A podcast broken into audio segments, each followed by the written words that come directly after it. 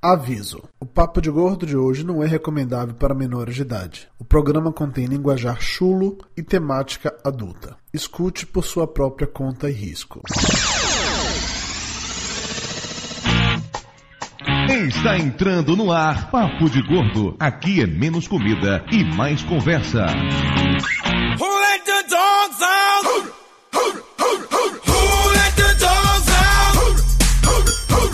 De peso, univos! De Salvador, aqui é Dudu Salles. E mãe, se você estiver ouvindo esse programa, pare agora, por favor. De Nova Iguaçu aqui é Lúcio, e por motivos de segurança, eu sou um cavalheiro e cavalheiro não comenta certas coisas.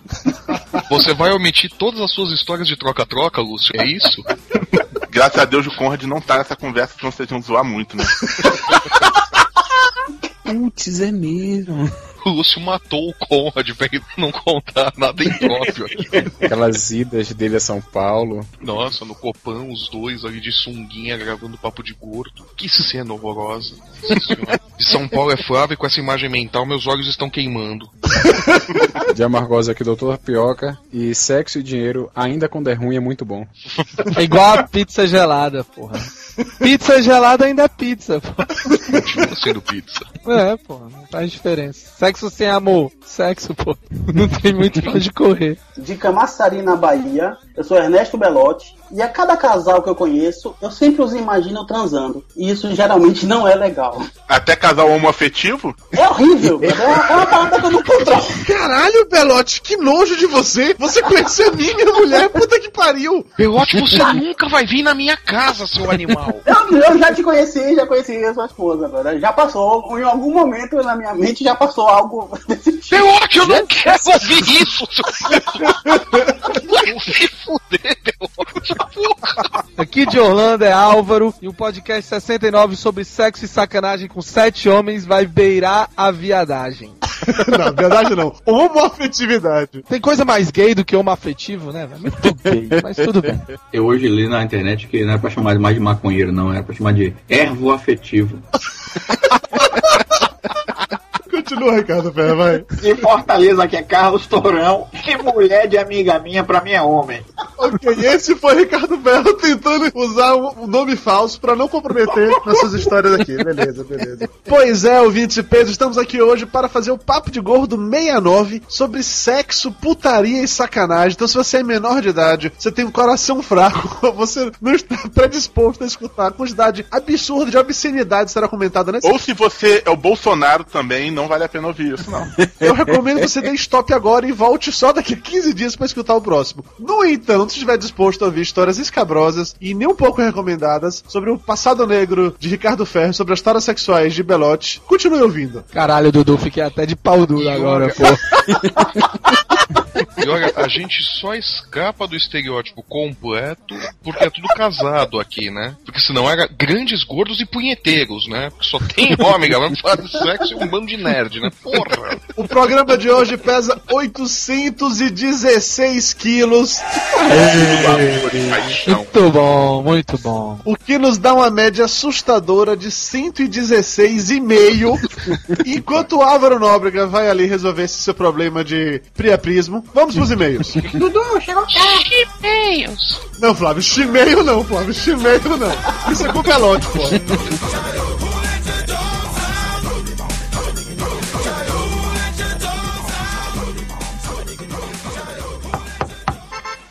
Seu Dudu, chegou carta. E não é cobrança.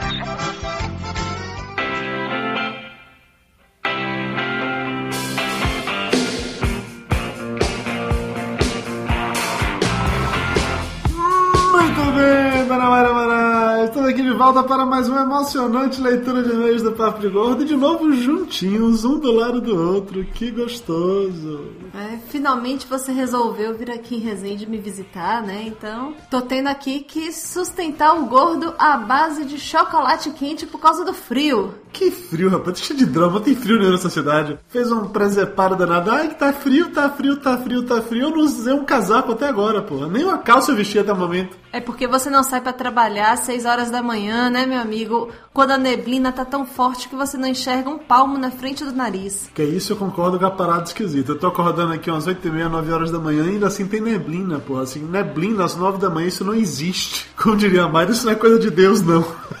Mas enfim, chega de enrolação. Vamos começar aqui com um recado muito importante, de verdade. Esse episódio está pesado. Então, assim, se você é menor de idade, se você é frágil, delicado ou se ofende facilmente, eu vou dizer de novo: não escute o papo de gordo de hoje. Tô falando sério. Tá, mas não precisa deixar de escutar pra sempre, né? O próximo episódio você pode ouvir, porque vai estar muito legal. Sim, com certeza. Só, só não escutem esse se vocês forem sensíveis a menores de idade. Porque não sei se vocês sabem disso, e por um desses acasos do, destino, hoje, dia 15 de julho, dia de publicação desse podcast, é o dia do homem aqui no Brasil. Você sabia disso, meu amor? Ah, né? Ficaram com ciúmes porque o 8 de março é o dia da mulher, aí vocês resolveram criar o dia do homem, como se todo dia não fosse dia do homem, né? Pois é, eu concordo que todo dia é dia do homem. Eu é acho que devia ser. Hoje devia ser dia do homem se depilar, dia do homem lavar a roupa, dia do homem lavar o banheiro. Não, não, não, nada disso. É dia do homem.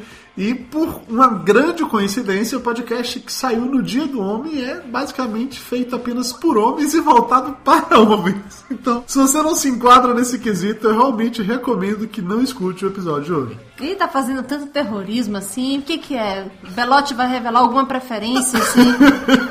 É porque assim, Mayra não gravou esse programa e ela nem sequer escutou e eu espero que ela jamais escute.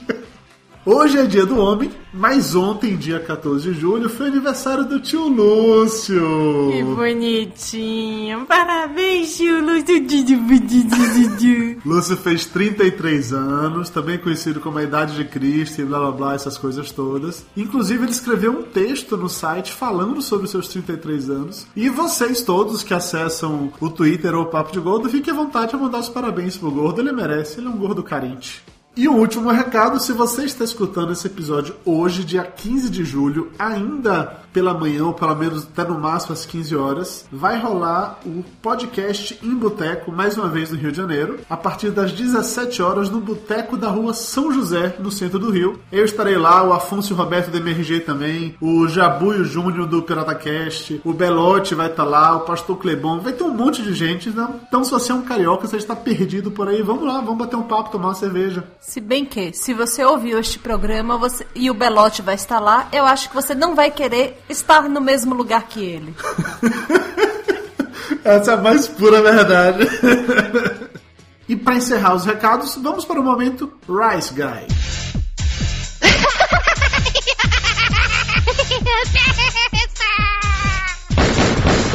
No more, Mr. Rice Guy. Nessa quinzena, o Flávio esteve no Radiofobia, participando de um podcast intitulado Pai de Casters. Aham, aham. Que trocadário do carilho. Tipicamente Léo Lopes, sem dúvida nenhuma. Além disso, eu e o Flávio estivemos no Guerrilha Geek falando sobre a vida de gordo. Ué, O que, que um gordo vivendo? Respira, come, dorme. Respira, come, dorme. Não, esse é o Lúcio, você tá se confundindo, peraí. E eu participei também do Psicolog Podcast, que é o podcast do Pablo de Assis, que gravou com a gente o episódio 68, que basicamente eu tô entrevistando o Pablo, fazendo algumas perguntas que os leitores e ouvintes do Papo de Gordo enviaram pra ele. Há quase dois anos atrás, a gente pensou em criar um quadro aqui no Papo de Gordo com um psicólogo tirando dúvidas dos ouvintes. E aí pedimos pra galera enviar perguntas, a galera enviou um monte de perguntas. Eu gravei isso com o Pablo, mas esse quadro nunca saiu, nunca decolou, nunca funcionou no formato do nosso programa. Mas ainda assim, a gravação estava feita, ficou bem interessante. O Pablo pediu pra publicar, publicou no site dele. Ah, que bonitinho. Bonitinho, ficou legal. Então, assim, é engraçado porque o programa é dele, mas o host lá sou eu. Então, enfim, ficou legal. Escutem links no post. E se você não quer ouvir o feedback do último programa, adiante para 18 minutos e 5 segundos. Vamos agora para os e-mails. Começando com o e-mail do Christian Gump, 100 quilos, de Goiânia, Goiás. Olá, pessoas que gostam de terapia. E olá, Dudu. Gostaria de comentar o que eu chamo de alta ajuda para gordos, que são aqueles livros que contêm programas de emagrecimento no meio de muita falação para deixar o leitor gordinho animado. Um muito famoso é o Body for Life, em plena forma para a vida. Ele tem um capítulo onde explica por cima o seu puxadíssimo programa de exercícios e outro que contém a restritiva dieta do método. Todo o resto do livro é a mais pura autoajuda. O autor fala, por exemplo, que se empanturrar igual um porco é instinto natural e não falta de vergonha. Gostei, gostei. Já curti esse raciocínio, tá? Se a pessoa seguir a risca que está no livro, os dois capítulos úteis, vai sim emagrecer. Assim como emagreceria seguindo qualquer outro programa que inclua dieta severa e sessões de exercícios intensos. Ele funcionou comigo, emagreci e permaneci magro por uns anos, até que voltei a comer feito um porco e recuperei os três dígitos. Ou seja, seguiu o seu instinto.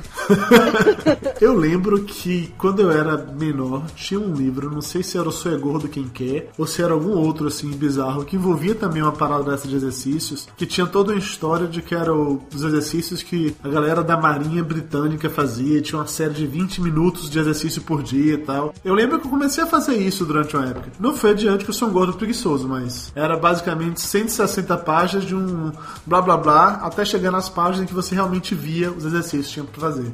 E agora a mensagem do Fábio Fat Frog Aissar, de 121 quilos, de Niterói e podcaster do Podcast. Ele diz o seguinte: Caros amigos de peso, muito bom episódio sobre autoajuda e, como não poderia deixar de ser, suscitou. Suscitou é bonito, né? É bonito, é bonito. suscitou alguns pontos muito legais. Foi falado que os livros deste gênero são como um compêndio do bom senso. Concordo plenamente. A questão é que o bom senso não é um item democraticamente dividido pela humanidade. Se for parar para reparar, grande parte do conhecimento humano é bom senso. 2 mais 2 é igual a 4. Mas levamos algum tempo até nos darmos conta que isso é verdade e, em geral, precisamos de alguém para nos mostrar o caminho. Assim como a psicologia, estes livros costumam te provocar a sair da zona de conforto, ajudam você a organizar as ideias e até encorajar mudanças. A grande questão é que quando as pessoas colocam essas coisas, tanto psicologia quanto os livros de autoajuda, como soluções mágicas para os problemas, isso de fato não existe. Temos que ganhar o hábito de ler as coisas com o espírito crítico e aproveitar as ideias e provocações que valham a pena. Cada um é impactado de uma forma. Uma frase do livro Quem Mexeu no Meu Queijo, que carrego até hoje e, por mais simples que seja, me impacta. O que você faria se não tivesse medo? O que você faria, meu amor, se você não tivesse medo? Rapaz, é melhor não contar não, porque eu posso ser processada por isso.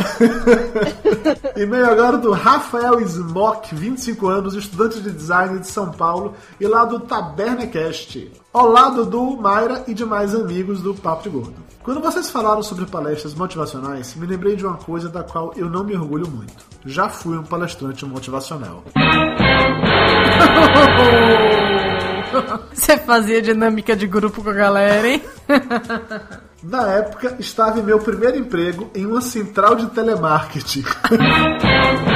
Pior, o cara era palestra, fazia palestra motivacional e ainda trabalhava com telemarketing. Enfim, E virou podcaster? você vê como evoluiu.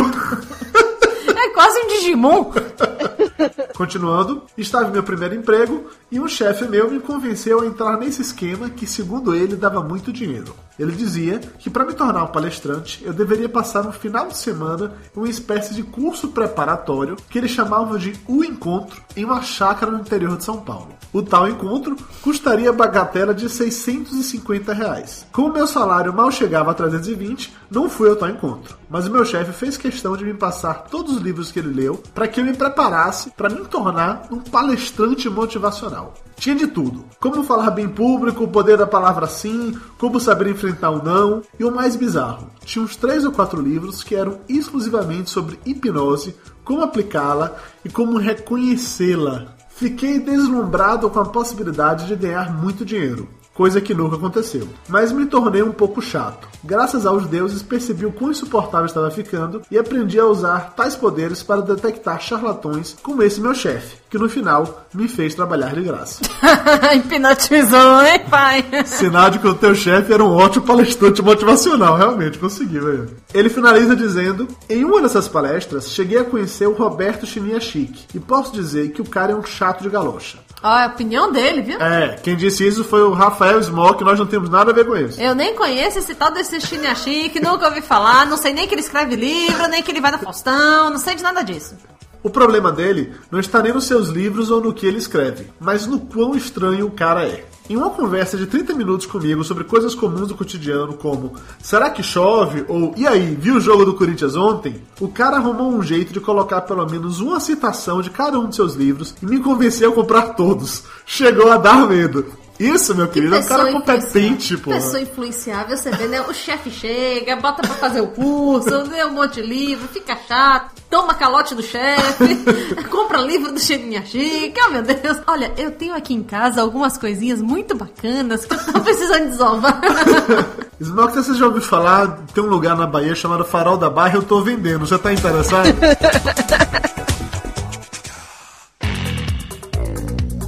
Vamos agora para os abraços, começando com um abraço para Patrícia Doce, que foi a primeira a comentar no último cast. Patrícia Doce vive me mandando mensagem também no Twitter, seguidora fiel. Abraço também pro Cleverson Braga. Pro Matheus Barbosa, que recomendou o texto O Guia Cético para assistir a O Segredo. O link tem no post, eu recomendo a leitura. Abraço também pro Nerdmaster, que adora dançar em dinâmicas de grupo. É Oi? um pé de valsa, adora. Toda dinâmica de grupo, ele fala que é o melhor dançarino, dança com todo mundo. Negócio impressionante. É não, Nerdmaster? É, eu sei que você tá rindo agora, eu sei que você tá. Abraço pro André Luiz TM. Pro Gustavo Marinho. Pro Guilherme Jardim, que tá fazendo spam pro João convidar o Papo de Gordo pro seu programa. Continue fazendo spam, por favor. O link pro formulário sugerindo entrevistados pro jogo continua no post. Fique à vontade pra continuar enchendo o saco do gordo. Abraço pro Marcos, o gênio do mal, que acha o Papo de Gordo meio motivacional. Abração pra Victoria Strauss. Ó, não, peraí, ela deve ser parente do Levi Stroh. tá bom, deve ser, tá, tá bom. Abração pra Victoria Stroh, ou Strauss. Abraço pro Eduardo Menachello. Abração pro Rodrigo X, que recomenda o livro Segredos de uma Mente Milionária e que é original de Três Lagoas, Mato Grosso do Sul, a terra onde, segundo ele, a temperatura varia de quente para muito quente. E onde eu passarei o final de semana, meu Deus. Abraço pro Eduardo Guimarães do Fuckcast. Abração pro Mike Costa. Pro Jonatas Comiran. Pro José Fernando, que tá fazendo a maratona do Papo de Gordo, escutando desde o primeiro episódio. Meus pêsames. Abraço pra Ira Croft, que também tem preconceito com terapia. Abração pra Cristine Mari. Pro Alexandre Severo Gomes. Pro Drigo Menezes, que ficou chocado ao descobrir que a história da águia, que arranca as penas, arranca o bico, se reconstrói do nada como se fosse uma fênix, era mentira. Cara, velho, sério, você achava que isso era de verdade? Te contar uma coisa, viu, pai? Não existe Papai Noel nem Coelhinho da Páscoa. Tudo mentira. Abraço pro Maurício Biroc, que faz terapia com uma psicóloga e uma psiquiatra. Muito bom, velho. Drogas pesadas. E um grande abraço pro Azuero Nonato, que comentou pela primeira vez no Papo de Gordo. É isso aí, galera. Valeu. Vamos de volta para o programa. Lembrando mais uma vez, se você é menor de idade, não escute. E nos vemos de qualquer forma daqui a 15 dias no papodegordo.com.br.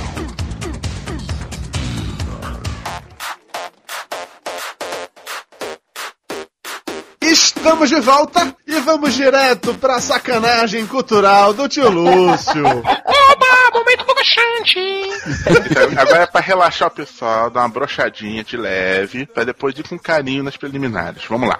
Vai começar no pecado capital, não, né, velho? Não, não, ele vou falar de uma coisa com a bonita. invenção do sexo. Na invenção do orgasmo, na verdade. O orgasmo, especialmente feminino, foi o salto evolutivo que permitiu que o ser humano não tivesse mais cio, como os outros animais. Embora alguns homens pareçam estar em constante cio. Né, Belote? Não, é uma parada involuntária, vou explicar. Não, não, quer saber não. Involuntário de cu é rola. meu. Voluntário nesse, nesse cast aqui é perigoso, cara. O site World Sex Records, que registra uma porção de recordes sexuais, www. ele registra que o orgasmo masculino mais longo durou 13 segundos. Já a recordista feminina consegue uma duração de 51 segundos. O orgasmo pode consumir de 420 a 660 calorias, equivalente a uma partida de tênis. Ou seja, cada um escolhe como rebater as bolinhas para perder peso. que piada bem sacada, nossa senhora, tinha com bolas, pensado- tão raquetinho Ele tem seis tipos de orgasmo. Os múltiplos, que ocorrem quando a mulher não passa pelo período refratário após o orgasmo, ou seja, sente prazer várias vezes antes de relaxar, algo que é raro nos homens, porque a gente já relaxa logo depois do alto, alguns nem conseguindo mais nada depois disso. O espontâneo, que ocorre quando não existe estímulo sexual, ou seja, a pessoa sente orgasmo sem precisar de sexo. Já houve o caso de uma mulher que depois de um acidente sente orgasmo em média a cada 10 minutos, às vezes caindo no chão e se contorcendo. Tem também o orgasmo vaginal, que ocorre na vagina, o anal. Sério?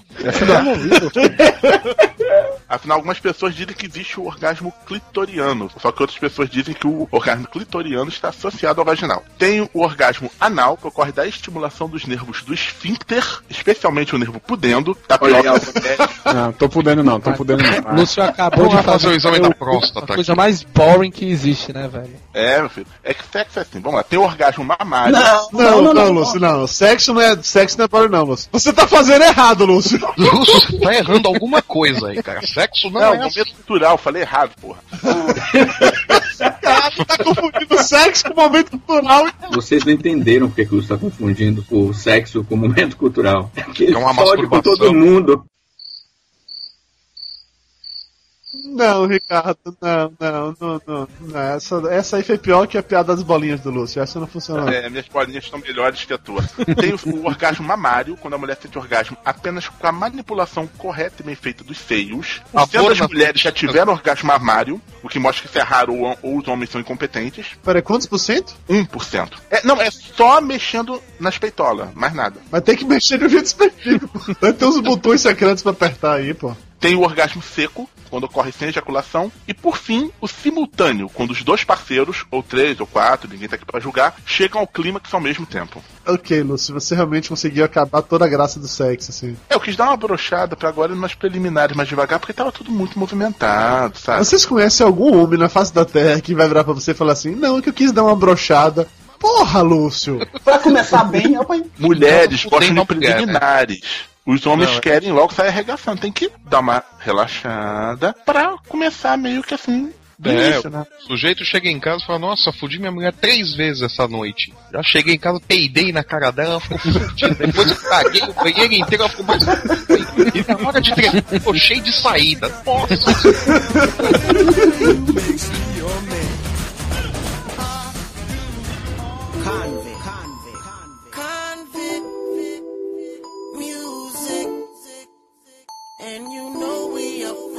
I see you whining and grinding. Senhores, pra começar a falar sobre sexo, putaria e sacanagem, vamos pro princípio. Em que momento vocês descobriram o sexo? Quando é que vocês souberam que os bebês não vinham da, da cegonha ou algo do gênero? Os pais conversaram com vocês aquele papo da história da sementinha, que aí o papai botou uma sementinha na barriguinha de mamãe e tal. comigo nunca rolou desse tipo assim de conversa. Acho que se rolou, tudo que a gente aprendeu na rua depois foi apagando, sobrepôs tudo isso. Minha memória mais remota de sexo, eu acho que era a babá. Caralho, começou A, ba- com o a babá. babá de minha irmã, eu devia ter uns 5 para 6 anos, e ela esfregando a minha cara na dita cuia dela. O negócio começou bom. Sério? Foi meio estranho, assombroso, assim. Sério que foi bem estranho, meu? Mas, mas não me traumatizou, sabe? Eu, eu, eu, Não, eu- não, eu- não, Explica muita imagina. coisa, Belote. Não, não traumatizou nada. Você só passou a imaginar todos os casais da face da Terra que você conhece fazendo sexo, mas isso não teve nenhum impacto sobre você, claro que não. Não, não teve nenhum impacto isso. Belote, qual era a idade dessa, dessa querida aí? né, da- Ela, É- é- ela, ela tá trabalhando agora ainda? eu conheço, ela é casada com um camarada conhecido aqui da cidade e tal. Você já imaginou os dois transando. Claro. Mas, ó, Beiote, você é normal, tá? é muito estranho eu ver essa a pessoa e hoje ela não sei se ela lembra de mim, não lembra de mim dessa forma. Não sei se ela sabe que eu tenho isso na minha memória, mas é estranho. Ah, mas eu, eu tenho certeza Não, para que se assim. você tropeçar na rua e cair com a cara no meio das pernas dela, ela vai lembrar. Ah, Ernestinho! Sabia que eu te conhecia de algum lugar. Tu já tinha esse narigão naquele tempo, Belote? Eu acho que foi isso que incentivou a bichinha. Foram três anos que ela trabalhou pro Belote, tu pediu um aumento, pô. Voltava sorridente pra casa, Deus, toda né? feliz e A bichinha saltitante. brincava comigo, pra me usava, vocês estão me sacaneando. Ah, bichinha? É, Ah, tá explicado. Ah, era uma bichinha, Não, babá. é mulher, pô, é mulher. Como é que você sabe? mulher tinha 5 anos, pô. Não, mas eu lembro. Ah, como eu lembro. Meninas que escutam o Papo de Gordo, mil perdões por isso, tá? As meninas todas já desligaram o papo de gordo. Há muito tempo.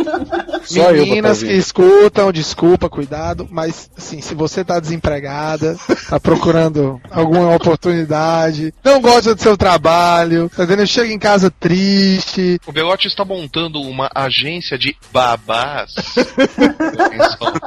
Sim, é um negócio regulamentado, permitido pela lei. Elas são babás. só pra não sair você até o slogan babá, porque meleca não é a única coisa no nariz do seu filho.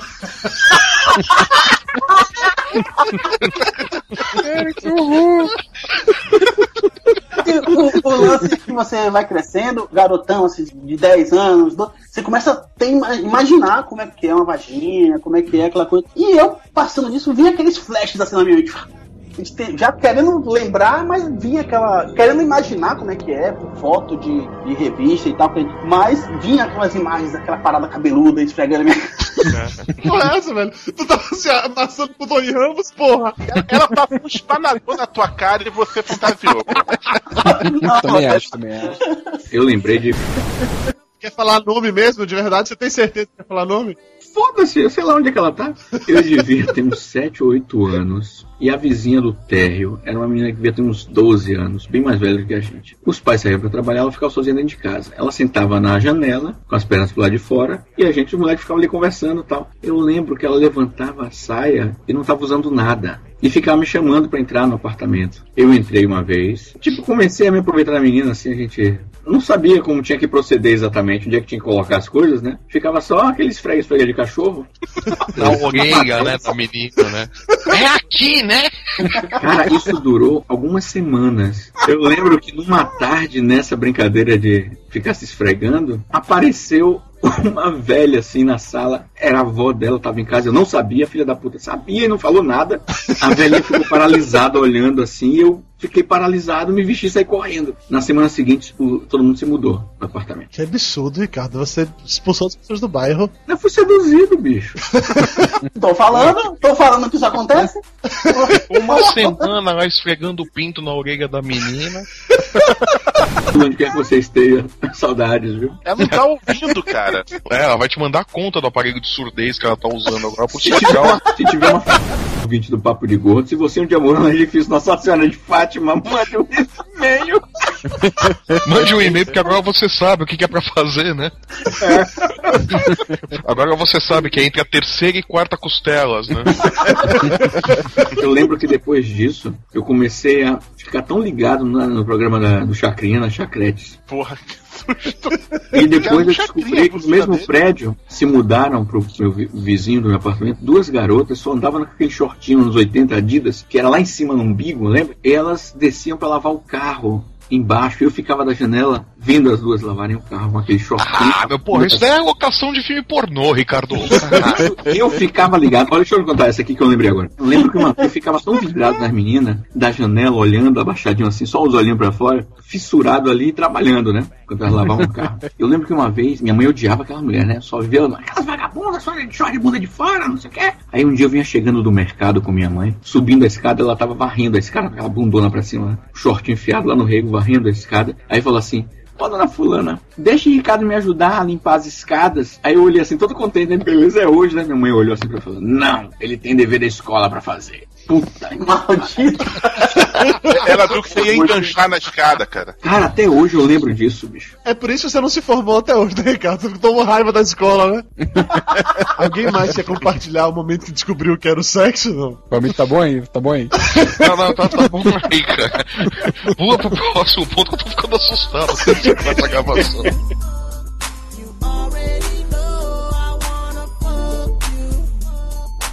Senhores, qual foi o primeiro contato de vocês com a pornografia? Porque assim, a galera de hoje em dia chega no Google, digita sexo, putaria, bunda, encontra o que quiser, mas na nossa época não era assim, né? Todo mundo aqui tem uma certa idade, então imagina que a maioria deve ter começado com os bons e velhos catálogos de lingerie, imagino eu. Aquelas Não, vendedoras deixavam aquele catálogo na mão da sua mãe pra ela fazer, fazer as- marcar o que ela queria naquela semana, lembra? Sim. E você pegava pra folhear aquilo e ia só na seção de lingerie direto. Aí levava no banheiro, guardava embaixo dos jornais pra ninguém notar. A parte de lingerie todas com transparência, fica lá procurando aquela que tinha transparência pra ver alguma coisa. Que dificuldade, né? Rapaz, a imaginação da gente tinha que trabalhar na parada.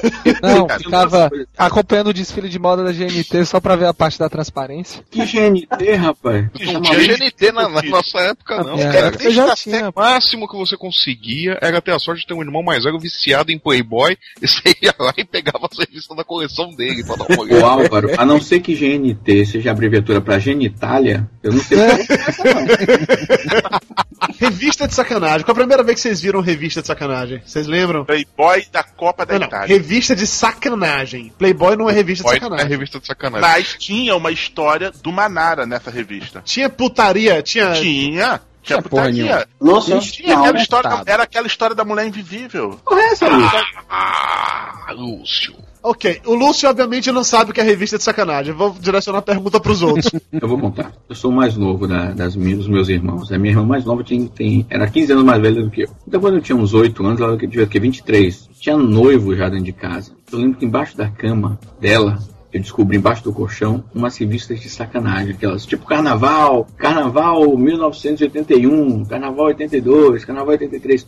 Era só putaria aquelas revistas de Carnaval, né? E outras, aquelas fotonovela erótica. Vocês lembram disso? Aham. Bicho, eu, eu, eu surrupiava aquilo dali e só devolvia no final do dia, quando ela ia chegar do trabalho. A revista de sacanagem da irmã. Do namorado da minha irmã. Ou dela também, ou não. Devolvia com as Sim, páginas sei lá. coladas. Porra, que cara esperto, o namorado da irmã, escondia a revista dele embaixo da cama da noiva. Ela nunca ia procurar ali, né? Cara, eles podiam ler junto, sei lá. É um gênio, é um gênio. Tinha Ah, uma curta esse coisa. luto, a revista era de sua irmã. Agora, tinha um lance que era muito legal, que era o seguinte. Como eu desenho, desenhava, eu fazia as minhas historinhas, né? Então eu desenhava a vizinha, a coleguinha de escola, desenhava todo mundo, ia fazendo as historinhas, as posições, tudinho. Aquilo Eu divertia nunca mais do consegui que... desenhar e tocar punheta pro meu desenho, cacete. O Ricardo, ele teve uma infância assim que, porra, desvendava mistérios, cara. É Ele ambidestro. pensava ele, né? assim, porra, já pensou se a Mônica e o Cebolinha... Ah, peraí, mãe, mãe, papai caneta, papai caneta, papai caneta agora. Mãe, eu tô com uma ideia foda, me dá papel e caneta aqui. Vocês, quando eram menores de idade, já tentaram comprar revista de sacanagem alguma vez e foram expulsos da banca ou algo do gênero ou não? Comprar revista de, de sacanagem em banca é roubada. Vai no sebo, bicho. O cara vende na boa. Olha só, eu não sabia, não é assim, Fábio Soares? Porra! Falou a boa experiência agora. Na minha adolescência não tinha internet, nego. Eu tinha facilidade porque eu morava numa cidade do interior, São Gonçalo dos Campos, que é perto de Feira de Santana, que é a cidade que o Dudu nasceu e Mária foi criada. E eu estudava lá. Eu saía de casa de manhã, ia pra lá, meus pais ficavam em São Gonçalo. Então, de repente, numa banquinha, assim, umas duas quadras do colégio, na hora do recreio, comprava as coisas lá, tu olhava na mochila, voltava, o cara não sabia que era meu pai, que era minha mãe, também ele tava pouco se lixando. Então eu ficava tranquilo, dava pra comprar, beleza. O negócio era esconder em casa. Eu não tinha facilidade de comprar revista de sacanagem, mas com 11 anos de idade, meu pai me deu uma assinatura de revista Playboy. Eu fui assinante da Playboy dos 11 até os 16, mais ou menos. Meu pai deu assinatura no meu nome. Eu acho que ele tava com medo de alguma coisa, eu não tenho certeza. Na verdade, ele fez uma puta sacanagem contigo, né? A gente dá uma revista de sacanagem que não é de sacanagem, né? ah, bicho, mas assim, para 11 anos de idade, eu lembro até hoje da, da minha primeira Playboy, que é, a capa era Vanusa Spindler, que era uma loira. A foto era ela, ela com um macacão branco, abrindo Oh. só com aqueles peitão saindo assim. Sensacional. Eu também tive essa, cara. Só que é triste imaginar que a gente dividiu a mesma mulher, né? Porque, poxa. A gente dividiu a mesma mulher, não, Lúcio? Pera aí. Vamos ver a página, a página da do Lúcio que ficava pregada, ver se combina com a do Dudu. Olha, eu comprava, eu comprava Playboy sem problema nenhum, porque era uma banca do lado do, do- do prédio, a gente descia pra surfar, quando voltava já comprava, me dá uma Coca-Cola aí, a Playboy desse mês. Bom, e tem, tem, tem esse detalhe também. Na época que a gente era moleque, que não tinha idade pra comprar Playboy, era mais fácil comprar Playboy na banca. É, porra. O pessoal não ficava tão em cima como é hoje. Hoje é mais complicado. Hoje o pessoal toma um pouco mais de cuidado pra não vender isso pra molecada. Em compensação, qualquer um que tem um computador tem acesso a muito mais coisa do que tem na banca de jornal, né? Um dia de pornografia das crianças hoje em dia equivale a toda a nossa adolescência. Verdade, é verdade, não. Sem falar que na nossa adolescência a gente tinha que esperar, esperar. Opa, o primeiro peito. Aí esperava. Cara, eu lembro do primeiro cu de revista que eu vi na Playboy.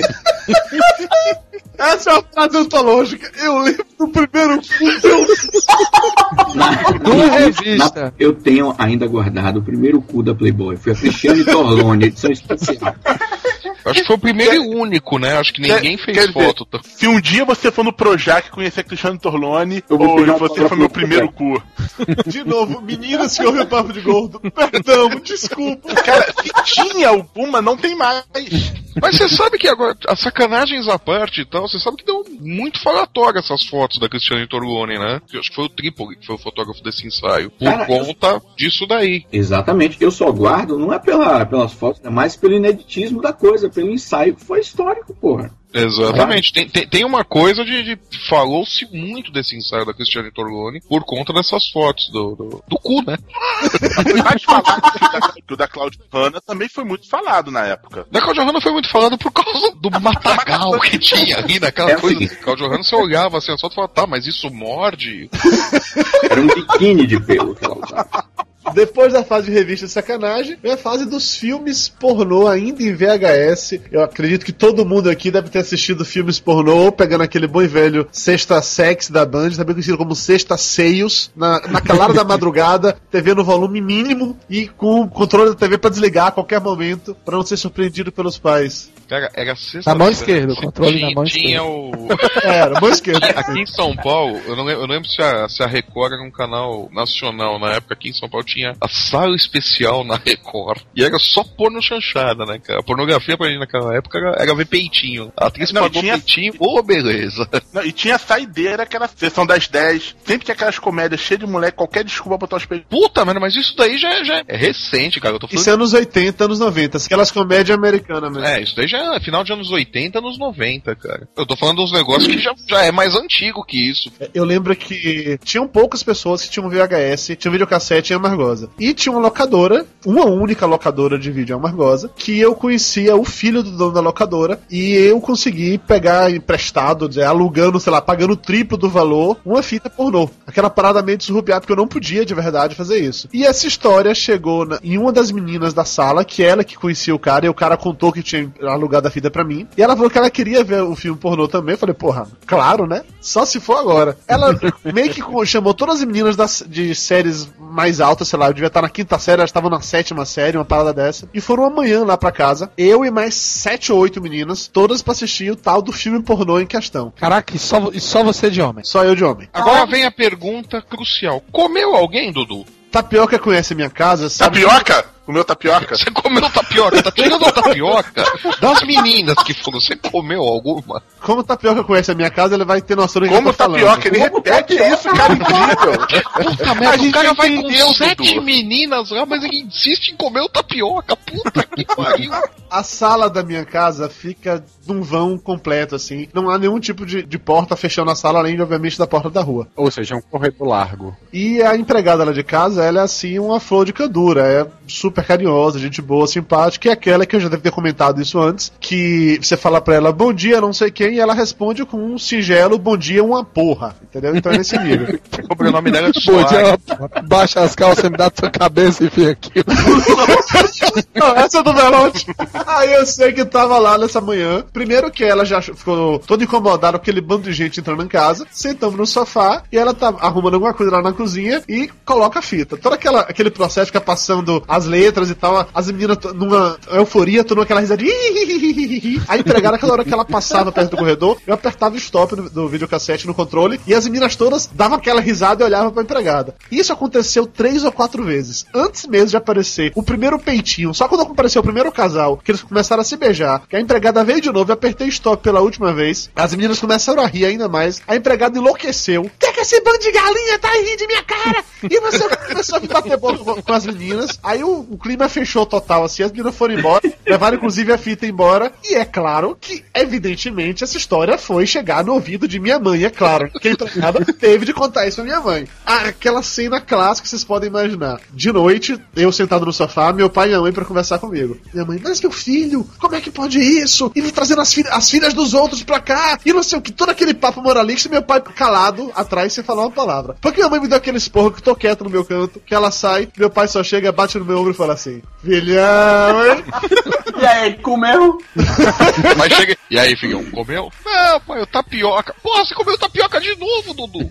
Não, e esse lance de juntar a galera, a minha não juntou uma galera de mulher porque tava assim, foi só os caras, né? um- os- a turminha de amigos e tal. E ninguém, assim, assim como a de, de Dudu, ninguém comeu ninguém. Era só a, curiosidade de ver um filme pornô. Aham. Aí estão lá na casa desse, do primeiro amigo, a TV de cassete em casa, aquela coisa toda. Prepara todo mundo o, o mais longe possível um do outro, mas de maneira que pudesse ver a televisão. Que alcançasse o braço. né? Aí estamos assistindo o filme, toda aquela empolgação de primeiros filmes, aí de repente. Eu nunca vi uma atenção. pessoa criar tanto sinônimo. Punheta. Empolgação, aquela parada toda. Aí foi, viu? Um monte de sinônimo que o cara tem vergonha. Também podia resumir como punheta sincronizada. Né? Ia começar a competição ali. Não, não foi competição ainda não, a competição foi mais pra frente.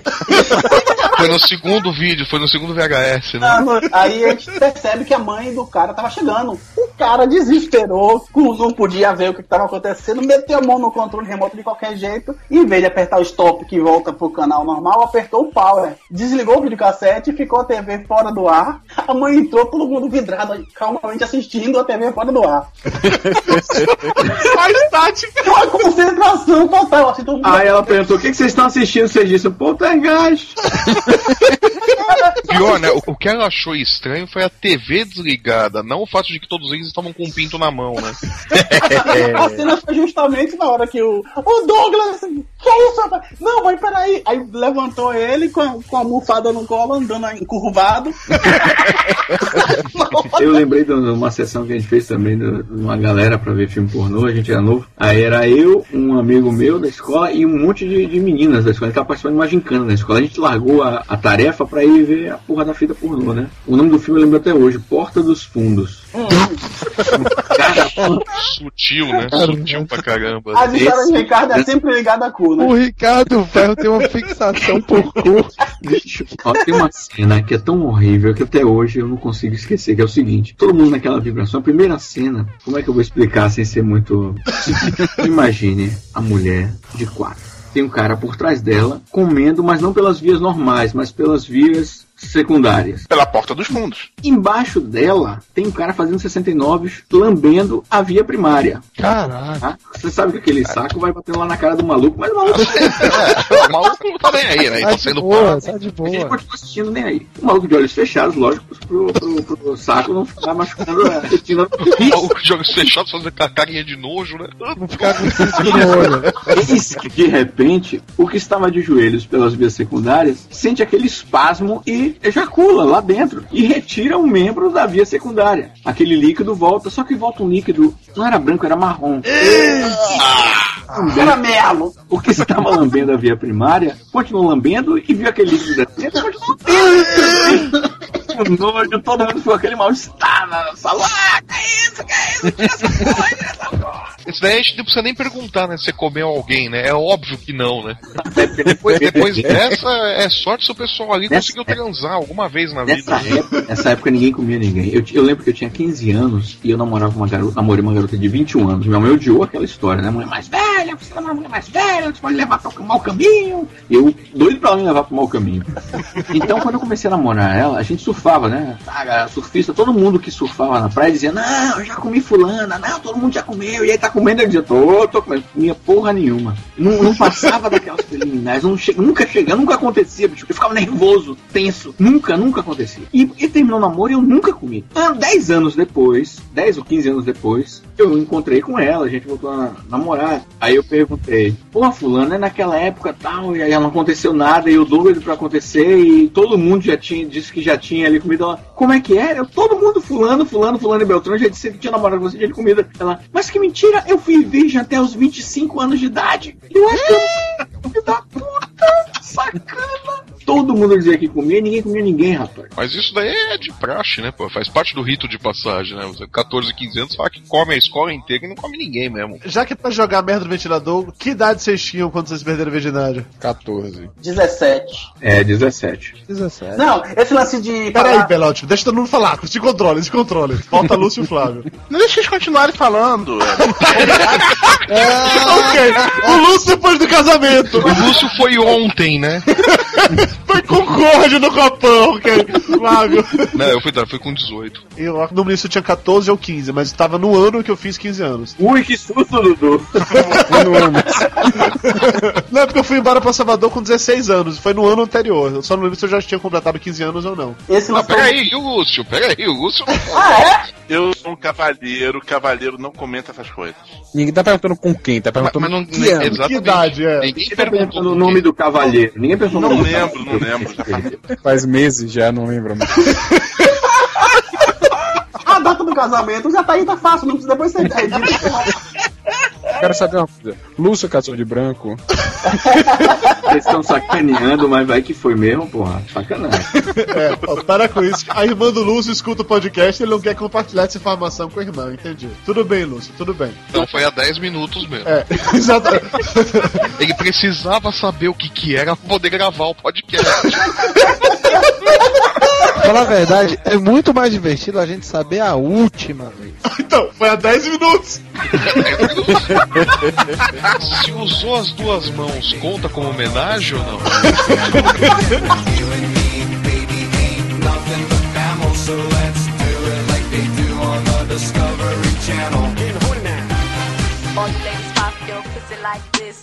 Shake your body, don't stop, don't miss. All you ladies pop your pussy like this. Shake your body, don't stop, don't miss. Just do it, do it, Passou a fase dos filmes pornô em VHS e aí chegou o maravilhoso mundo da internet. Ainda com a internet de escada, a gente entrava naquela sala de bate-papo ou mir, qualquer que seja, que as fotos demoravam uma eternidade pra A carregar. internet chegou antes do puteiro? Porra! Flávio, o puteiro existia antes disso tudo, mas como eu não tenho uma vasta experiência em puteiros, então. Mas fa- Flávio, fala-nos sobre sua experiência em puteiros, como é que foi? Não, não é questão do falha da sua experiência em puteiro. Ah, tá com medinho de falar, Flávio Soares? Eu tô falando, o puteiro vem antes da internet, Dudu. Olha a sua idade, porra. Lulu leva por princípio que a maioria é nerd e ninguém é puteiro. Mas enfim, voltando ao ponto. E a internet ainda de escada, demorava a eternidade, deixava uma foto baixando, ia tomar banho e voltava e tava lá mostrando ainda o iniciozinho do peito. Aquelas fotos enormes, 300 kbytes, né? Com 16 cores. Ou quando a galera chegava na escola dizendo, porra, tô com as fotos de sacanagem lá e tal. Aí trazia uns quatro disquetes pra você, que era basicamente aquela foto zipada. Vai descompactando. Aí, ó. Não tinha JPG naquela época, era tudo bitmap. Era tudo marciana, né? Vendo aqueles computadores de fósforo verde, era uma coisa bizonha. É, fazer as compactações dava pau no último disco, né? Então dava pau na imagem, né? Droga, um travesti não é uma mulher. Vem cá, peraí, peraí, peraí. O Flávio chegou pro pai dele, falou: Pai, estava eu vendo, tá, tá, terminei, gozei, era um travesti. Será que eu sou gay? Não, você é idiota, meu filho, e devolve meus disquetes. Eu tenho aqui no meu HD ainda que vai passando de backup em backup as fotos que a gente deixava à noite gravando, baixando, você categorizando por pastinhas, anal, bizarro, cor- coroas, Animais, né? Claro. Saquinhos, né? gra- grávidas. Grávidas eram das minhas preferidas. Grávidas? Que porra é Belote? É um poço de perversões, bicho. Ouvintes do Papo de Gordo, se algum dia a mulher de vocês ficar grávida, não a presente pro Belote pro seu próprio bem. Na verdade, nunca é presente sua mulher pro Belote. Gordo, Nunca se aproximem do Belote. Ele vai imaginar coisas horríveis com vocês. Aí essa pastinha vai ficando, porque é uma parada que você de tempo em tempo você vinha prestar uma homenagem. Demora um tempão baixando. Eu tô igual o Álvaro, o Belote fica arrumando sinônimos pra falar bater punheta. Ia lá prestar uma homenagem. Porra, Belote, assume sua porra. Dentro você tem várias, várias categorias. A especial você guardava em uma pasta pose, que era aquelas que estavam na posição mais adequada para. O Pelote ele, ele classificava, ele classificava as fotos em início, meio e fim da punheta.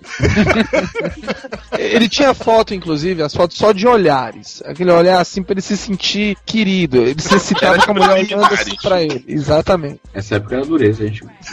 Era literalmente, cara.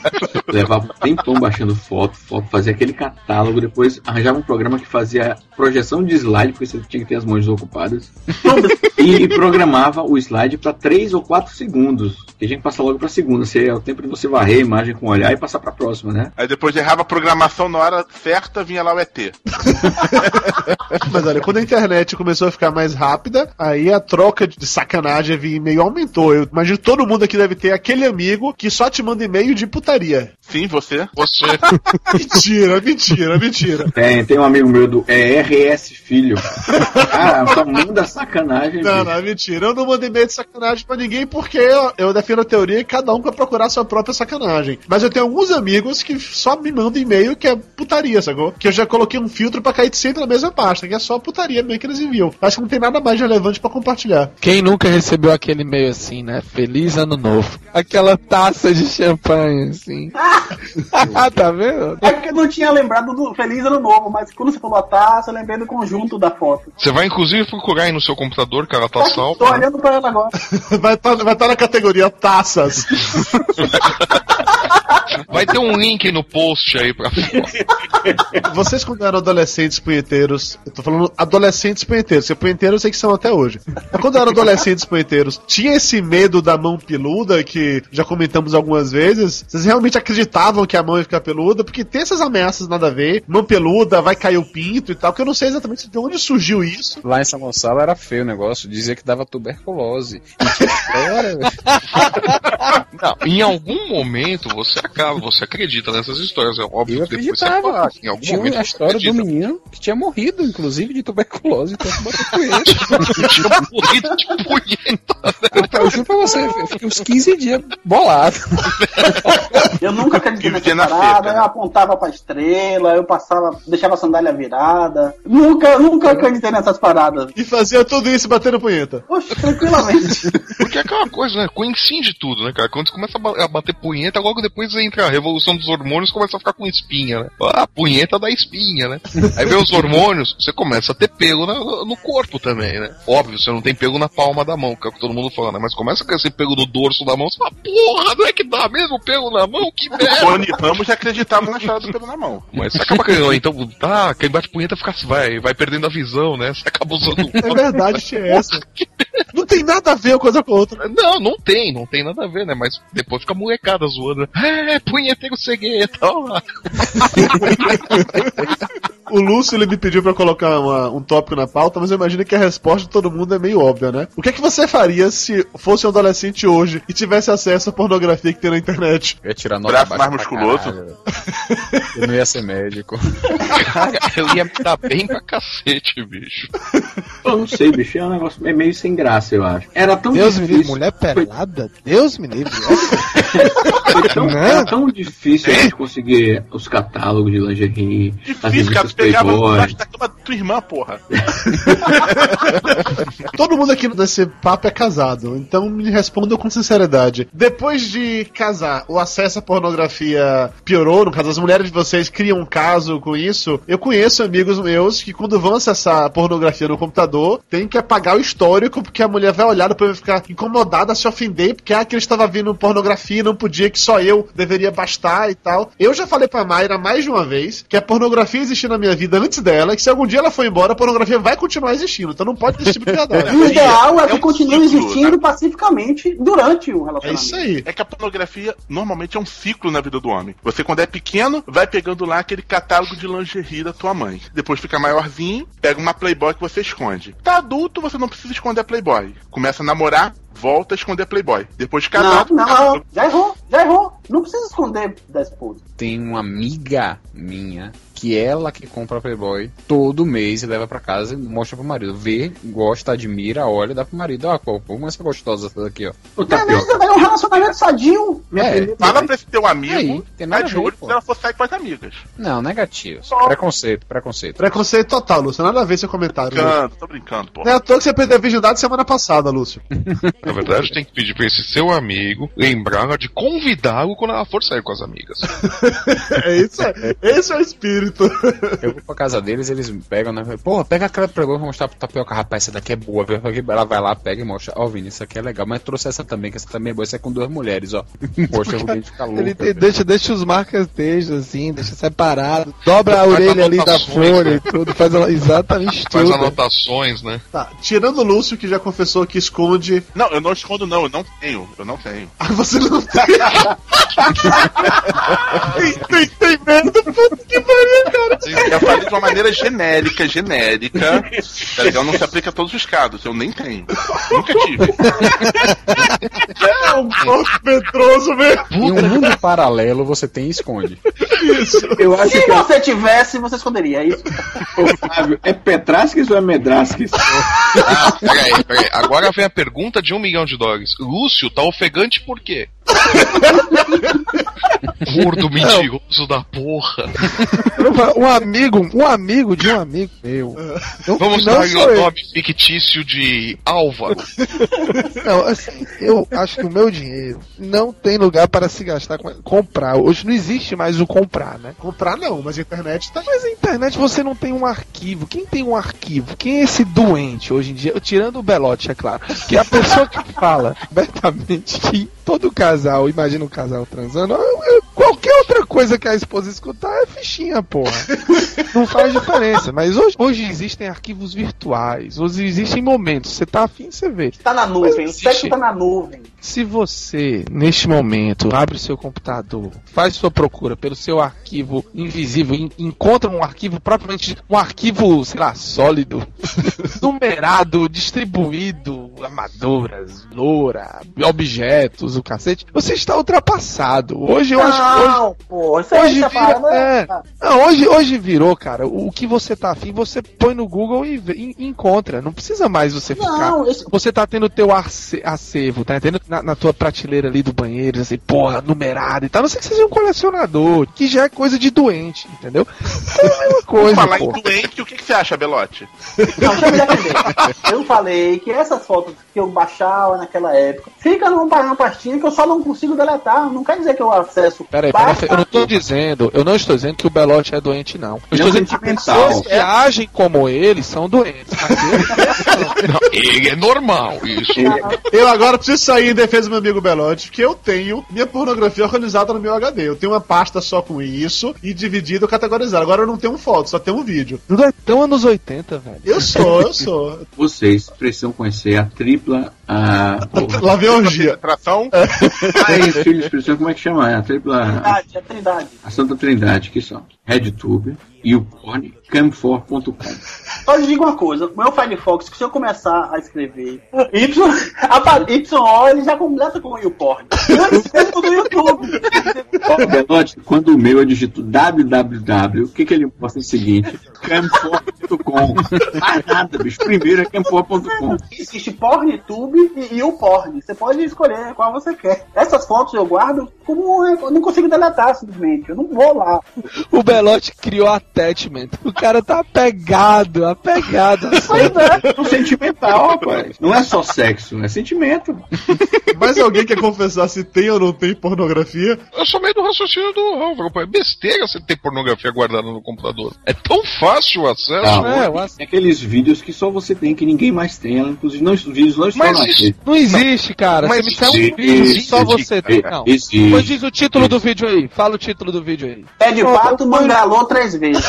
Meu amigo, põe no Google que encontra, cara. Álvaro, Álvaro, os programas de conversação com câmera, alguns permitem gravação, Álvaro. Certo. Esses vídeos só você tem. Ricardo Ferro se entregando cada vez mais. São memórias Peraí, inesquecíveis. peraí, peraí, peraí, peraí, peraí. Se é só você que faz, até que ponto vira traição? Álvaro, um amigo meu que me disse que já muitos Carlos, como é o nome do, do amigo, Ricardo? Carlos Torão. anos erradicado no, em Fortaleza. me confessou que guarda alguns vídeos exclusivos. É um acervo Mas, cinematográfico. rapaz, isso é quando você quer se sentir especial. Não, vamos, vamos ver se eu consigo simplificar. Eu tinha alguns é, é, eventos caseiros são registrados. A, a merda vindo, puta que. Merda, quanto mais você mexe, mais fede. Você, você vê a tragédia chegando, né, cara?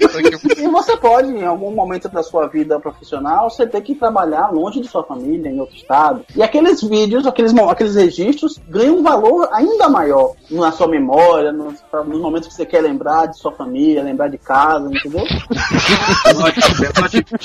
Cara, quando você fala sua família, eu espero que seja só sua esposa, tá? Não, não vão além disso, por favor. Você quer continuar, Belote? Pense bem, você quer continuar com essa história? Não, eu já terminei. Os vídeos gravados podem gra- ganhar valor especial em momentos. Da distância, se dá- pra matar essa Não, você não pode deixar perceber que foi gravado escondido, mas. Você aponta, você aponta assim pra uma pilha de roupa que tem num canto da, do quarto, assim, assim, amor, olha ali, olha aquela roupa ali, ó. Olha pra ali, ó. Dá tchauzinho ali, ó. Peraí, amor, vamos, vamos, vamos, peraí, fica virada pra cá, ó. Putz, o Belote ele vai pintando um alvo nele, né? À medida que ele vai contando a história. Não, mas de repente você pode ter gravado escondido. Tô contando uma hipótese, entendeu? Você pode. Você não tá dizendo que você gravou, você tá dando ideia. Quem gravou foi o amigo do Ricardo Ferro, o Carlos Tourão. Quem gravou foi o Roberto personagem fictício que nós daremos o nome de Ernesto Petraskis. E aí, de repente, você, em um momento que você gravou, teoricamente escondido, Você não, o Ernesto Petrascos. quando você percebe que aquilo lhe foi importante, você fala, poxa, eu tava vendo aqui um vídeo daquele dia, foi bacana. Que vídeo? Ah, não te contei, não. Foi... O Belote vai naquela, naquele negócio de segurança. Eu queria comprar aquele ursinho que filma. Ah, tem filha pra ver se a babá tá espancando ele. Mais ou menos.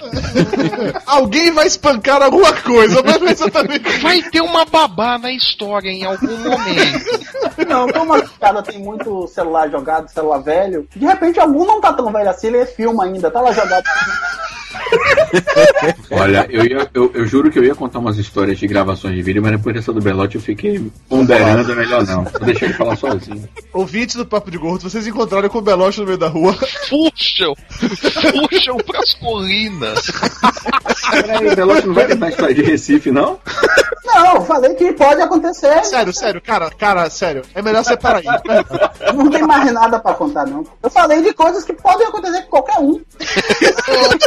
Mas pode acontecer com qualquer um, é uma coisa que todo mundo passa na vida. Quando você aluga o seu apartamento, você vai no quarto, você já vê os pontos estratégicos, inclusive. Não é que o homem, não é que o homem é desarmado, é estratégia pra você botar a cama. Cara tira a roupa e joga no chão, é exatamente pra isso, pra que aquilo ali seja um ponto de referência.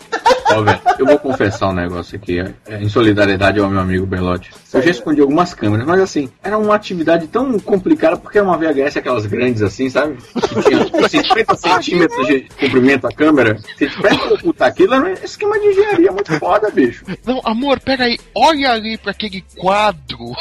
Na verdade, já rolou um despreparo da sua parte aí. Não quero que apareça rosto de ninguém que possa comprometer. É uma parada mais em off, entendeu? Amor, deixa virada esses aqui pra esse quadro do Exato. palhaço chorando. Flávio, o esquema é o seguinte, não é olhar para aquele lado. O seguinte, o esquema é o seguinte, no meio do rally rola, você fica virando de posição, porque sabe que vai captar o melhor ângulo ali na frente. O que é isso? Por que você tá tá mudando pra cá? Por que você tá virando pra cá? Não, não, não, não, não. Vire pra cá, vire pra Deu cãibra, deu cãibra, ai, deu cãibra, vira. É. Quer me dizer que tu não ficava olhando pra câmera e fazendo legalzinho assim? É. Fazendo joinha, né? Tô comendo. Foda, mas é foda. Eu já fiz isso. O que? Fazer o joinha? Cara, era divertido, bicho. Teve uma época que o era, era estar gravando do que a coisa em si. Eles pegam a pá e vão cavando cada vez mais. Não, ó, uma dica pra vocês, uma dica, uma dica pra vocês, sem preconceitos. Experimentem um dia ligar a câmera para dar confiança à sua digníssima, deixa sem fita ou, se- ou sem cartão, o que for, ligada a câmera com cabo up na televisão para vocês, em vez de ficarem vendo um filme pornô, vocês ficam vendo o próprio. É bacana. Isso é legal, mas escondido é mais, mais interessante. Não, Eu fiz uma vez uma filmagem consensual. A, a namorada sabia que a gente tava sendo filmado, ela concordou, desfilou, não sei o que, a gente trazendo tudo, filmando. Aí, anos depois de acabar o namoro, eu, eu de volta na minha cidade de férias, eu trouxe a fita pra mostrar pros amigos, lógico, né? Claro. Claro, bobeou, tá na net. Olha aqui a gostosa que eu tava comendo, né? Homem é tudo, filho da puta, né, velho? Aí a galera fica, não, me dê a fita, me dê a fita, me dê a fita. Como logo em seguida eu tava me, me juntando, me casando de novo, eu peguei pra um amigo, mais amigo de todos, falei, ó amigo, seguinte, bicho, pega essa porra dessa fita, guarde no meio das suas coisas, guarde essa porra com, com todo o amor que você tiver, não deixe ninguém pegar essa porra, esconda essa porra aí na sua casa, o cara era solteiro. Aí, bicho, o que que o cara fez? Ele foi viajar pro exterior, pegou a fita e confiou num outro amigo nosso, Olha só. Guarde aí. Começa assim. é, ele confiou em mim, guarde aí, ele guardou. Aí alguns anos eu voltei, bicho, cadê aquela fita? Ah, é o seguinte, chegou um momento na minha vida que eu quis me livrar de tudo que era sacanagem, putaria, que eu tinha fitas de putaria, de sacanagem, revista tudo que eu fui casar com fulana, joguei tudo no lixo. O resto, bicho, e minha fita não foi no lixo também. Cara, eu até hoje eu rezo pra que nenhum mendigo na rua tenha a curiosidade de pegar aquela fita e ver o que tinha naquela porra. É, mas agora você já sabe por que, que tem um pessoal que ri pra você na rua de vez em quando, né? Aquele sorrisinho de canto de olho, né? Faz um, faz um joinha pra você, né?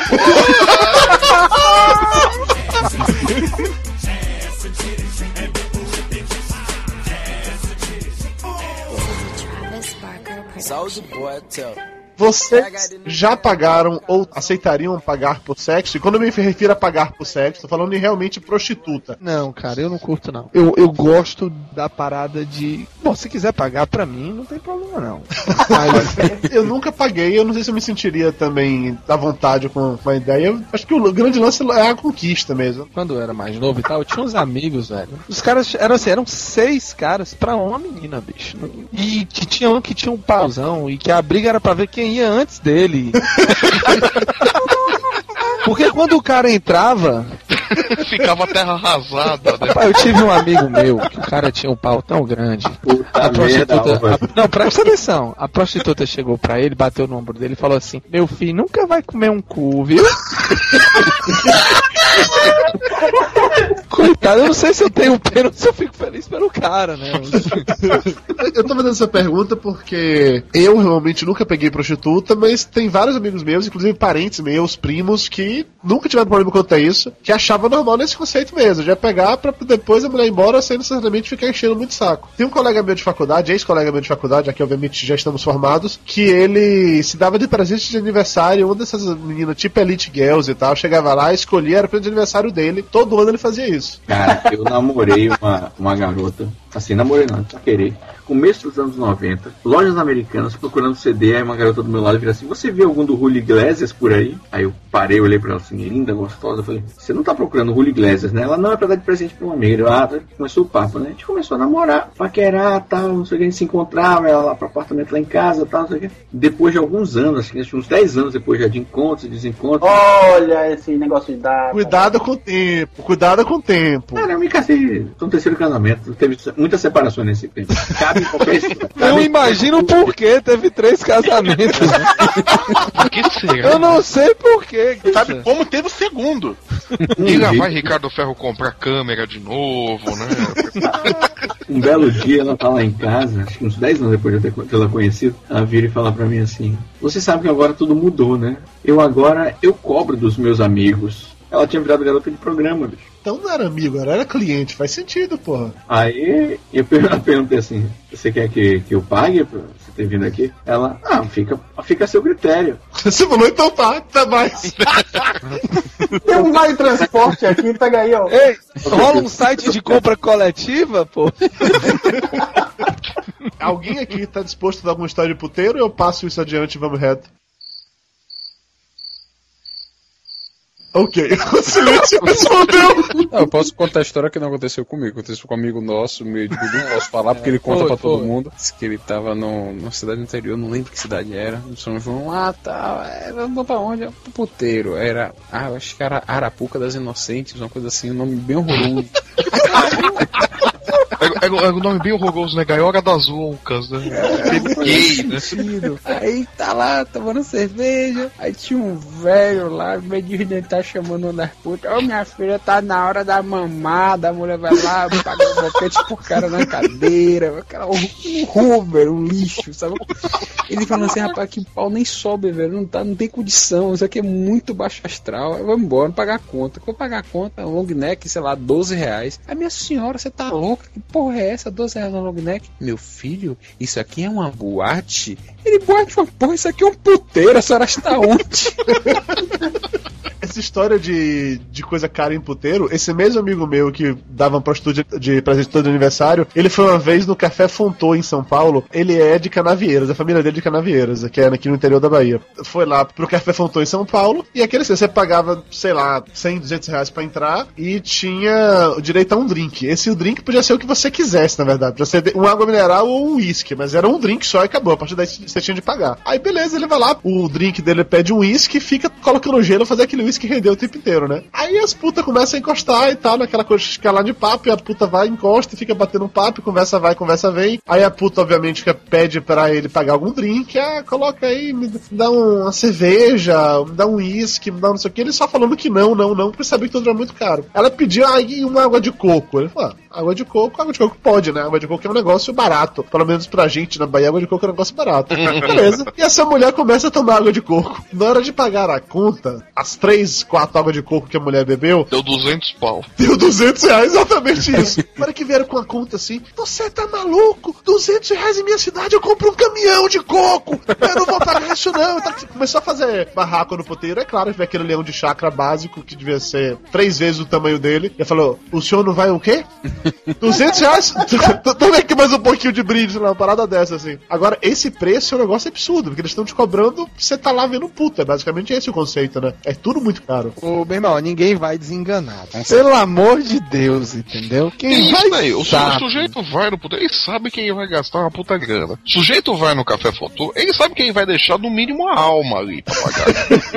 Uma história de puta muito engraçada, velho. Um amigo nosso foi pra um um motel, levou, pegou umas putas na rua, não vai mais levar pra motel caro, né? Levou pra um motel mais simplesinho, chama Motel Doremi. Ah, o Dó Remi, o Dó Remi é um clássico, Na Salvador. Pituba, na Pituba. Exatamente. Chegou lá, estacionou o carro na porta, né? Que não tem garagem, você entra pela como fosse um hotel. Tem a, a recepção, você sobe pro quarto, tá lá. Ô, Tapioca, esse, esse do eu nunca vi não, mas tem sala de espera, como eu fui num que tinha uma vez, que a gente ficava os casais sentados assim na sala, e a gente ficava esperando agora, esperando vagar um quarto. E aí, beleza? Aí chegava a mocinha com E aí, servindo bom? salgadinho, servindo salgadinho, Aquele peraí. constrangimento. É, Você fala, e aí, legal, legal. Mas aí, rola um swing, né? Pra piorar, a recepção, eram as- os bancos, as cadeiras arrumadas de forma circular, assim, ou seja, você sentava sempre de frente pra um casal. Eu nunca fui pro Doremi. Eu só perguntei pra ele quando ele foi, que ele falou que tinha ido. ele- Ah. Eu perguntei pra ele, vem cá, e lá. Ele falou, rapaz, o chuveiro é quente. Você vai no motel que o único diferencial é o chuveiro ser quente, tem algo de errado aí, né, velho? Se vai deixa eu concluir. Então ele levou as putas lá, pá, tá, fudeu, tá, beleza, pediu a conta, a mulher, houve algum consumo? Eu disse, sim, minha senhora, eu comi um cu e uma buceta.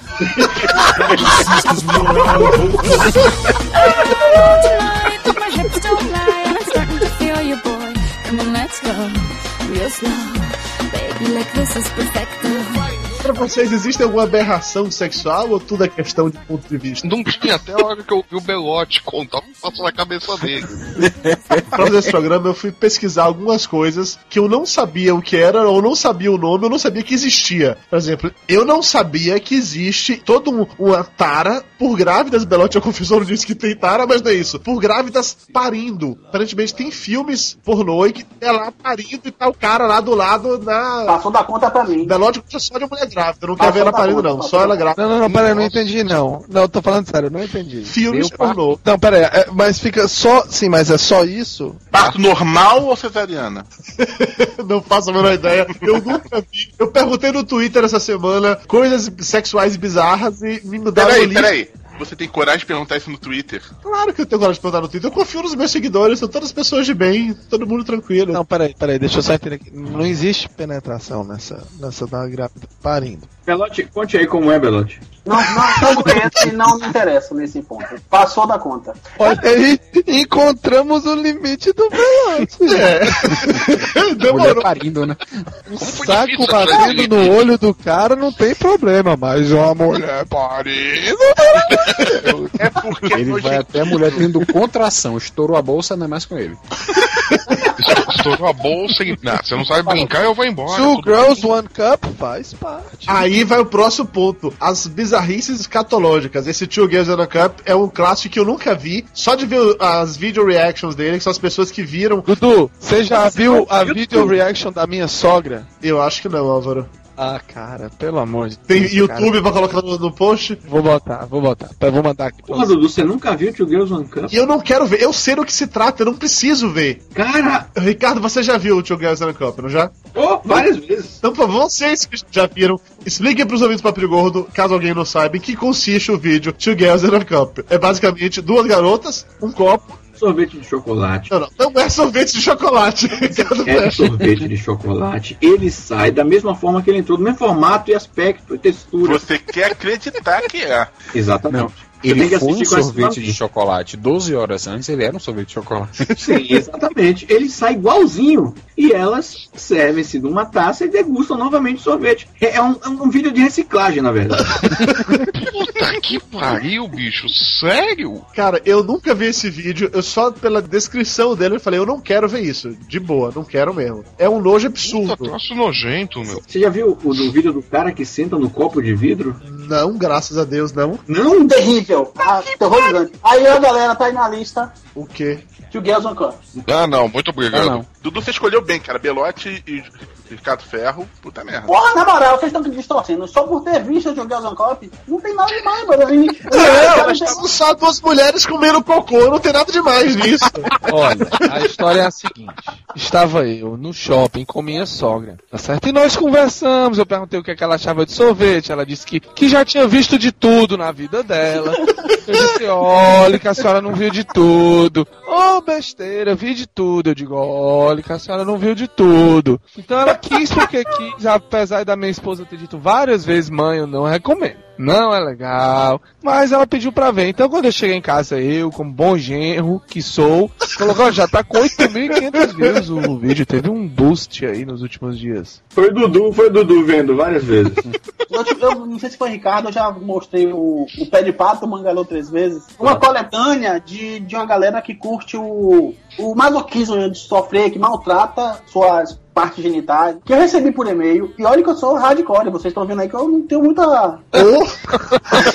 não, esse vídeo eu não consegui ver até o final. É, é um que a mulher dá um chute no saco do cara? É pior, velho. É, é mais, é mais do que alguém maltratando. É o cara se maltratando, botando bombinha, dando choque. Era inacreditável. Eu recebi por e-mail, não consegui ver, mas também não consegui deletar. Eu salvei com o pé de pato, gravou três vezes. É inacreditável. Eu mostro pra algumas pessoas, mas eu não consigo ficar olhando o tempo todo. Você mostra pra quem então, porra? Não, pra alguns amigos não. Olha pra quem aí o cara vai e fica impressionado. Alguns pediram até cópia e tal, mas é uma parada hardcore. Hardcore. Quem tiver disposto, eu posso mandar depois. Ciclo de amizade Não, do Belote.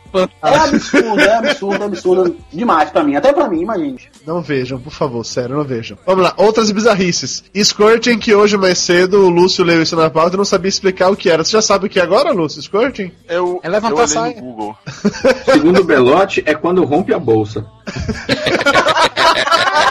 É, é quase isso, é quase isso. Vinícius Tapioca, você como médico, aquelas paradas que os médicos fazem nesse negócio de escorte, isso existe de verdade ou não existe aquilo? E objetos? Não, escort. Escorte é de mulher ejaculando, porra. Ah, é? É. Porra, Tapioca, que médico de merda é você? Puta que pariu.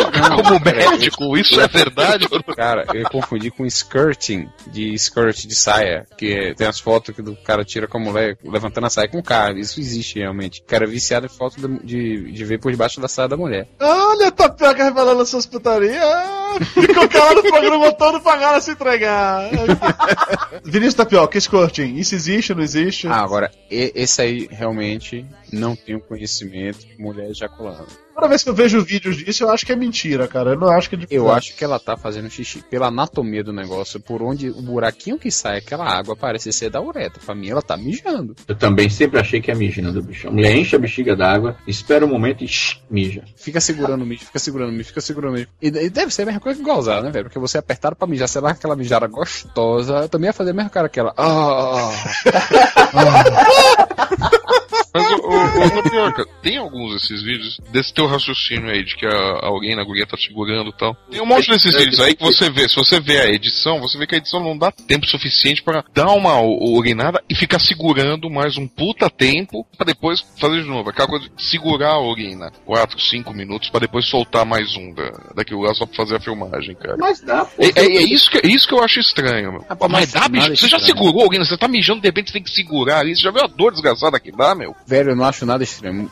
Esse- esses caras, esses profissionais do sexo, conseguem fazer coisa que a gente nem imagina. Pô, já viu a mulher botar uma manga dentro da porra da tirar? Uma Vocês nunca viram? Tem um, tem um vídeo de um cara que põe uma bola de basquete na bunda.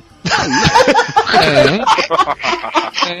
A bola é meio seca, a bola é meio seca, mas tem. Eu não duvido mais, eu já vi muita Tem, bizarrice, põe no velho. Google aí, bola de basquete e bunda. Que Eu recomendo que vocês não coloquem isso no Google, sério. Aí, outra coisa também que eu descobri que existe um nome pra isso na minha pesquisa lá no Twitter, é um troço chamado Bukake, que é uma técnica aparentemente japonesa que é ensinada com a pessoa. É Bukake. Bukake? Ah, desculpe. Não sou especialista. Ok, é Bukake, que é ensinado com a pessoa ficando de joelhos e enquanto isso ficam vários homens em pé se masturbando até ejacular no rosto da pessoa. Assim. Pode ser tanto com mulher como com homem se for uma parada meio gay, tipo como o Lúcio participa. Eu já vi essa- esse tipo de cena em vários vários filmes de sacanagem, mas nunca soube que existia um nome só pra isso. Eu realmente eu acho isso daí uma bobagem tão grande, cara. Ué, é um, é um outro tipo de suruba, ah, bom. Sei lá, bicho, eu não, não entendo por que a graça de ficar 10 caras em volta gozando na cara da mina. Eu- imagina a tensão, velho. Se o cara, na hora que ele vai gozar, respinga em você, eu não ficaria bem numa situação dessa, não, velho. Já pensou, bicho? Ainda tem que tomar aquele cuidado, né? De, de não acertar ninguém, de não te acertarem, né? Não, e se o olho cruza? Se você cruza o olho assim. Um não pode olhar pro outro, né? Só pode ficar Tem um vídeo clássico aí. Eu já recebi esse vídeo por e-mail zilhões de vezes, eu não, não tenho mais hoje, mas é que um cara, ele é cameraman de filme pornô, e aí tá lá o ator fazendo essa para, pa- fase final do é contrato. E aí, na hora que ele ejacula, que é pra cair no rosto da mulher, só que vai direto no câmera que tá atrás, e o câmera sai maluco. Ah, aquela cara de nojo, meu Deus, que nojo, tem porra na minha cara. Ele sai desesperado. O câmera sai xingando, sai, filha da puta, você foi minha cara! Rapaz, tem link pra caralho nesse chat. Eu não vou clicar em nenhum Mas deles. olha só que bando de tarado! Não, tem um vídeo que eu tenho uma imagem que eu botei chamado Vagina Face. Você tá imaginando que a gente clicou, né? Eu cliquei. Não, o Belote, claro que clicou. O Belote clicou e já ativou em salvar como. O Belote só não ia clicar se fosse parindo.jpg. O Pelote clicou, não gostou, mas não consegue apagar e vai salvar. Já afeiçoou a imagem. Já afeiçoou muito a imagem e guardou nos favoritos. É estranho que eu não consigo sair do site da Disney aqui. O, outro tá imaginando a pequena sereia nua, né? É um. Ah, melhor do que o ferro que já tá desenhando a pequena sereia no.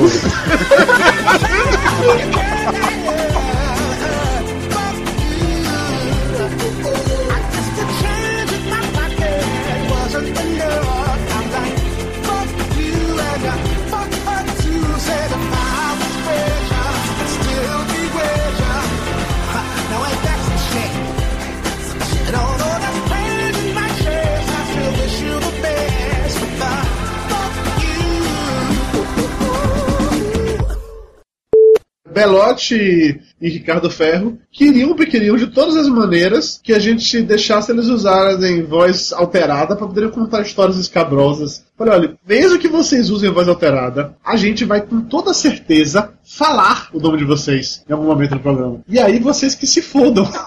Em algum momento, não, a gente vai falar pra sacanear, porra. Não, eu e Ricardo, a gente, se fosse entrar com, com vozes alteradas, eu seria. Ele seria Carlos Tourão. E você seria Bruna skatista. Não, Você sabe que o Álvaro não iria participar desse programa porque eu havia esquecido, mas aparentemente eu prometi a ele no final do programa 51 que ele voltaria no programa 69. Ele e Ricardo Ferro pra ficarem juntinhos assim. Aí Ricardo me cobrou: Porra, você não vai chamar Álvaro, não? Porra, sacanagem. Você prometeu trazer o cara de novo e tal. E eu contei os dias, contei os dias, contei os dias, cara. Contou os dias, comprou KY, né? Vai ser uma. Então, senhores, olha essa aí a nossa pauta. Ninguém precisa se comprometer demais. Pode se comprometer só na medida do necessário pra cada um, tá certo? Mas eu tô bebendo vinho. E aí? Problema seu. A última vez que você e o Álvaro gravaram bebendo, no final vocês estavam trocando uma confidência de amor, então. O Álvaro na última já começou calibrado, inclusive. No outro foi sobre bêbados e Álvaro e Ricardo Ferro foram bebendo ao longo da gravação. Eu espero que nesse sobre Eu sexo- gosto de estar a caráter. Puta merda, o cara vai gravar se masturbando. Que vai ficar a caráter, vai, vai gravar de cinta liga e fio dental. Eu não quero imaginar ni- ninguém nessa conversa vestido dessa forma, então bora adiante, pelo amor de Deus. Colegial, sainha xadrez. Nossa senhora, colegial do Japão, né? eu tô de cueca só. Primeiro, Belote, eu não quero saber. Segundo, Peraí que o Belote vai mandar uma foto agora. Pra provar que ele tá de Vamos fazer cueca. um Twitchcam. é, vai ter um link aí no post. Belote de cueca, tá? Belote peladinho na can. Caiu na net. Chega, né? Tá bom, já tem mais duas horas de áudio, dá pra acabar com essa piada final agora. Eu acho que vou precisar avaliar esse áudio bruto antes de autorizar que você publique alguma coisa que eu tenha dito. Legalmente, você estando aqui, você já autorizou. Já era. Don't Ó, nele. Se fudeu. Só quem falou foi Belote e Ricardo Ferro, então foda-se os dois. Eu tenho que dizer, eu tenho uma nova admiração pelo Belote, pô. E fico estranhamente feliz em saber que ele tem um limite. Então tá bom, viu? Muito obrigado, foi divertido. Agradeço muito a participação de todos vocês. Ah, Obrigado, obrigado pelo convite, viu? Sempre precisar. Eu tô, eu tô aqui engordando pra continuar gordo. Ah, e entrem lá no Alienismo na América, na América.com. A gente não tá parado. A nossa periodicidade é um a cada seis meses. O importante é a diversão de se juntar com o pessoal e gravar. Então, vão escutando lá. Se não, não tem problema também não. Eu tô aqui no Papo de Gordo, tá tudo certo. Belote, faça propaganda do Belote Brasil. Não, o Belote em GBR tá lá falando de pista de skate, mas. Pista de skate, né? Aham. Grávidas na pista de skate, né, Belote? Sim, mas falando em nojinho, em limite de até onde vai antes de parir, tudo bem. E a resguardo, como é que é a história aí com vocês? O que que vocês têm essa problema com vocês? Não. O programa acabou. Papo de gordo. Com a gente é menos comida e mais conversa.